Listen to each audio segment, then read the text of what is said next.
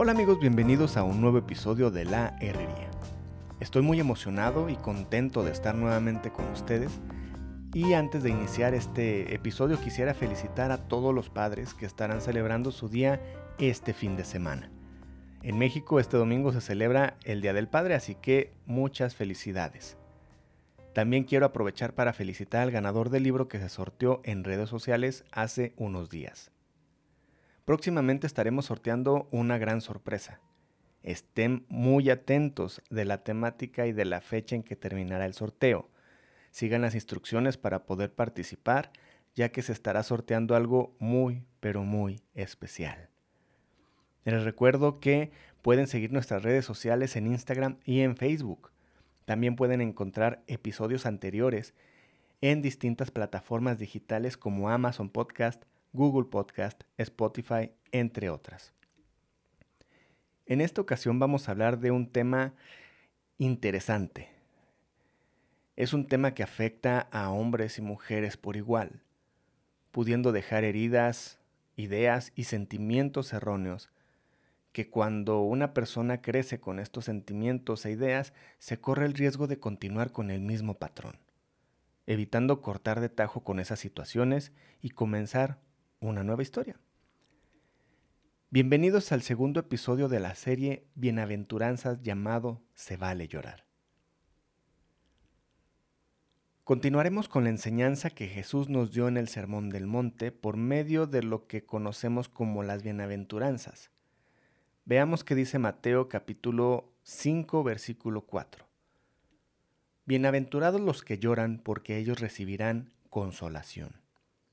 Así podemos leer esta bienaventuranza en, la versión eh, Reina Valera 1960. Y en el lenguaje, en la traducción del lenguaje actual dice, Dios bendice a los que sufren, pues Él los consolará. Me encanta la traducción Reina Valera 60 y también la, la, nueva versión traducción al lenguaje actual, ya que cada una de estas versiones nos da un contexto más amplio de lo que Jesús estaba instruyendo a la gente que se encontraba escuchándolo. En la actualidad existe una gran apertura para poder expresarse de una manera más libre, aunque no todo lo que queremos expresar es bueno o es edificante. Pero qué bien por los niños, adolescentes y jóvenes que les permiten expresarse mucho mejor que en las generaciones anteriores. Lo que a continuación voy a decir tal vez no les suceda a todos o no les haya sucedido a todos. Pero a mí sí me sucedió y creo que en México o en Latinoamérica tal vez continúa sucediendo. Normalmente los niños son traviesos, juguetones y en alguna ocasión pueden cometer un error y romper algo o hacer algo que no estaba bien, lo cual los hace merecedores de un castigo y tal vez de un buen golpe en el trasero. Cuando somos reprendidos de alguna manera severa, siempre nos causa una reacción. Nos va a causar llanto. No de una manera desconsolada, pero vamos a sacar algunas lágrimas. En mi caso, cada que me regañaban y mi papá veía que yo quería llorar, siempre recibía estas palabras extra. Y no vayas a llorar. ¿Que acaso no eres hombre? O también podía recibir esta, esta otra frase. Los hombres no lloran, aguántese. En muchas ocasiones simplemente pues me aguantaba las ganas de llorar tragándome el sentimiento o terminaba en algún lugar escondido llorando para que no me vieran y terminaban regañando por esa situación, me terminan regañando de nuevo por eso. Esta mentalidad Tal vez exista en otras partes del mundo, estoy seguro que sí. Pero en México existe una cultura que viene de los, de los bisabuelos, abuelos y continúa con algunos padres en la actualidad. Esa mentalidad ya se hizo una costumbre. La idea en general básicamente consiste en mostrar al hombre como una persona dominante, fuerte, que no expresa ningún sentimiento, donde la palabra del hombre es la ley de la casa siendo impuesta la fuerza en algunas ocasiones, provocando miedo, odio, rencor en las personas que están bajo su cuidado o cerca de ese hombre, en vez de provocar confianza, protección y amor. En la semana publicamos en nuestras redes sociales una historia donde se hablaba del porcentaje de suicidios de hombres en comparación a las mujeres. Esto a causa de que no se expresan de manera correcta los sentimientos o no se quieren exteriorizar los sentimientos, provocando que los hombres se suiciden de 3 a 5 veces más que las mujeres. Quisiera aclarar algo.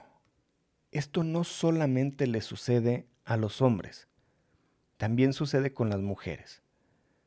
Sin embargo, ellas son más expresivas, hablan con más personas acerca de sus sentimientos y son mucho más sabias al pedir consejo. En cambio, los hombres no hablamos mucho con otros hombres u otras personas acerca de nuestros sentimientos. Se esconden ciertos sentimientos para no provocar burlas o comentarios que puedan lastimar. Y ni hablemos del tema de las lágrimas en un hombre, ya que en algunos hombres este sigue siendo un tema tabú, un tema tabú muy marcado todavía. En muchas ocasiones los hombres recurren a las drogas o al, alcohol para intentar mitigar los sentimientos que se han ocultado y las ideas creadas por esa mentalidad impuesta a la mala. Volviendo a la bienaventuranza en la que Jesús instruía a la gente, podemos encontrar tres palabras clave.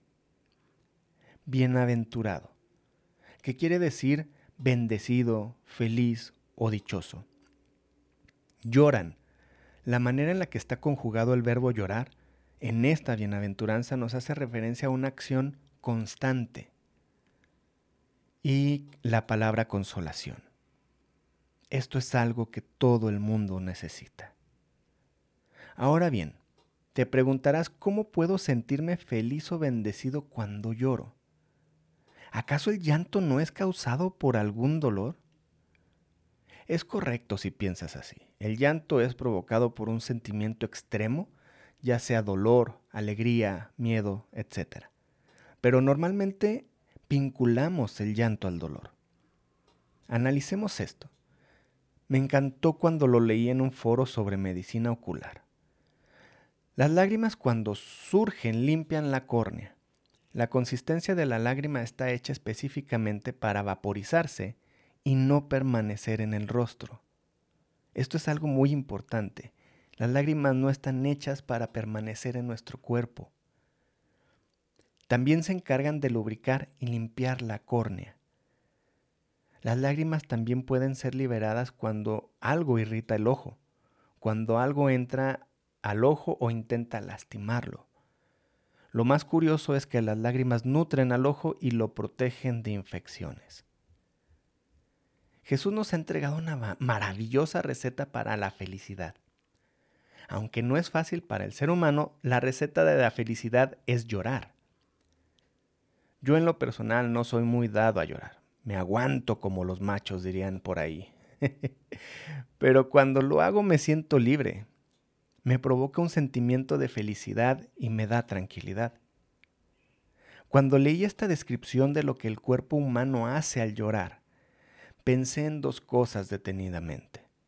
La primera, si analizamos a detalle, Dios hizo nuestro cuerpo tan perfecto que nos muestra lo importante que son las lágrimas y el beneficio que nos trae para nuestros ojos. Y también podemos encontrar en la Biblia lo que nuestros ojos son para nuestro carácter y nuestro cuerpo. En Mateo capítulo 6 versículos 22 y 23 dice, los ojos son el reflejo de tu carácter, así que tu bondad o tu maldad se refleja en tu mirada. Me puse a pensar en todo lo anterior. Analicé la información médica junto a la información que me proporciona la palabra de Dios. Y pude encontrar algo que me impresionó. Las lágrimas al salir limpian, lubrican y protegen el ojo de cualquier irritación o de cualquier cosa que pueda hacerle daño. Entonces las lágrimas nos ayudan a limpiar nuestro interior también. Limpiar las irritaciones que pueden provocarnos las palabras, a limpiar nuestras heridas a causa que las heridas causadas por las personas o por nosotros mismos. Es por eso que lloramos cuando estamos tristes, para limpiarnos por dentro, como si fuera una catarsis. A veces necesitamos sacar el dolor o esos sentimientos con lágrimas. Así como las lágrimas se vaporizan al salir y caer sobre nuestras mejillas, así es como nuestras dolencias, todos los problemas pueden vaporizarse. Cuando lloramos a Dios y entregamos todo lo malo de nuestra vida en sus manos, Él simplemente vaporiza esos problemas o situaciones. El llorar puede hacerse sentado, parado, acostado, de rodillas. Mientras sea ante Dios, es muy bueno hacerlo ya que Él comprende completamente todos nuestros sentimientos y nos nutre para poder resistir, afrontar y en algunos casos vencer esas adversidades. Recordemos algo muy importante. No, no es malo llorar. El hacerlo no te hace débil. No te detengas, no detengas esas lágrimas que necesitas sacar. Eso no te convierte en algo frágil. Al contrario, el hacerlo te fortalece, te ayuda. No olvidemos que hasta Jesús, el Hijo de Dios, lloró. Esto fue en la muerte de Lázaro, su amigo. Esta parte de la historia me encanta. Es algo impactante cuando se puede comprender a profundidad. Juan capítulo 11, versículo 33. Jesús entonces al verla llorando, está hablando de María, la hermana de Lázaro, y a los judíos que la acompañaban también llorando, se estremeció en espíritu y se conmovió. Uf, esto me vuela la cabeza. Jesús, Dios hecho carne, quien bajó a la tierra, quien vino para darnos salvación, el hombre perfecto, se conmovió por el sufrimiento de los demás compartió y sintió el dolor de los demás. Jesús lloró. Jamás, nunca podemos decir que Jesús y Dios no entienden lo que pasamos. No podemos reclamarles nada. Hay otra parte en la Biblia que estoy casi seguro que Jesús lloró.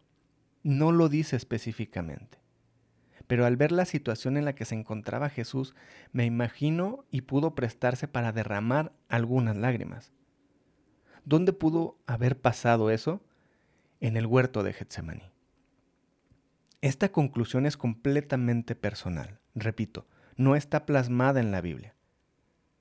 Pero si analizamos la presión que Jesús tuvo en ese momento, el peso que estaba por cargar, y no estoy hablando del peso físico de un madero, hablo de los pecados de toda la humanidad. En ese momento, justo antes de ser arrestado y que fuese llevado a la cruz, la presión era demasiado grande, al grado de hacerle sudar gotas de sangre. Esa situación puede hacer a cualquier persona llorar de la desesperación y la ansiedad.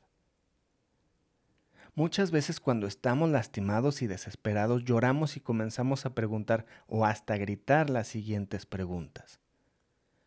¿Dónde estabas, Dios, cuando me sucedió eso? ¿Por qué lo permitiste? ¿Qué te he hecho, Dios, para que me hagas esto? Bueno, ahora puedes tener y entender la respuesta a esas preguntas.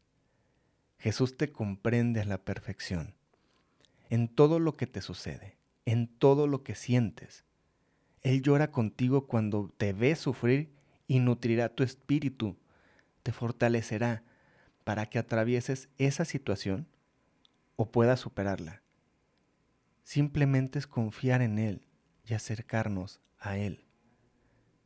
La bienaventuranza dice, Bienaventurados los que lloran, porque ellos recibirán consolación.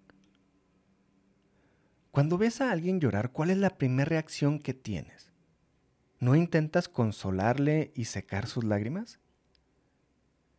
Esta bienaventuranza es acerca del amor, de la misericordia y del consuelo. Ahora imagina esto.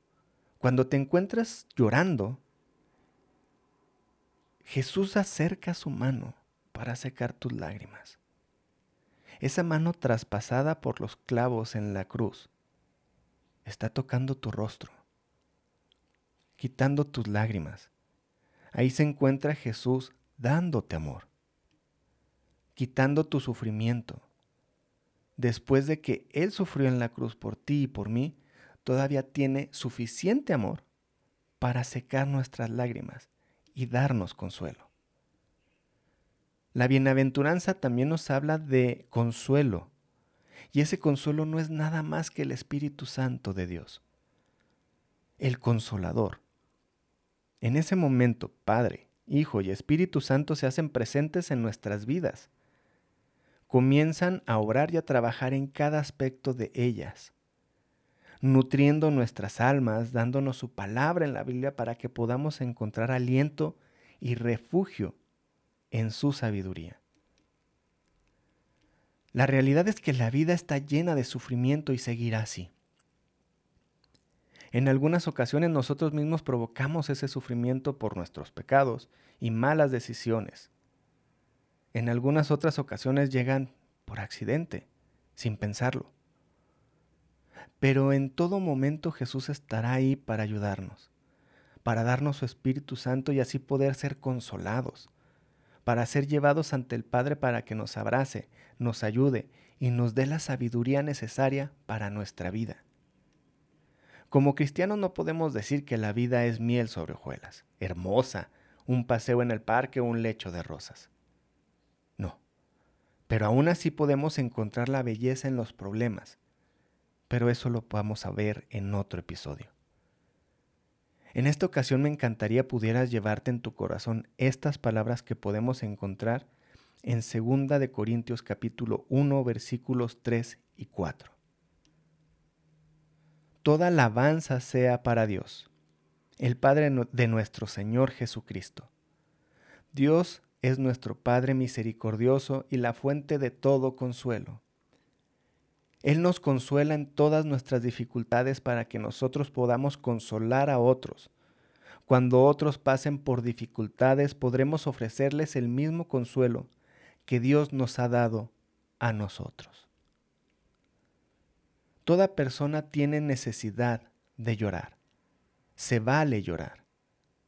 Algunos por cuestiones de salud, otros por problemas, otros por ansiedad, otros por consecuencia de su pecado pero todos necesitamos llorar y debemos de tener cuidado de perder en esa necesidad, de volvernos fríos, desinteresados y duros. Eso nos llevaría a pensar que no necesitamos a Dios y que somos autosuficientes. Este día te invito a que puedas acercarte a Jesús, que puedas llorar con Él toda situación que tengas en tu interior hay cosas que solamente Él puede y debe saber. Puedes poner todo en sus manos para que haga su voluntad en ti. Confía en Cristo. Acércate, llora, derrama las lágrimas que necesites. Habla con Él. Jesús sabe exactamente lo que sientes, por lo que estás pasando y solo Él puede darte todo el consuelo que necesites. Ora a Él. Eso es lo que más desea que pase. Que comiencen una relación personal o que se restablezca la relación que se había perdido entre ustedes. En serio, te animo a que lo hagas. Permitamos que la Trinidad obre en nuestra vida.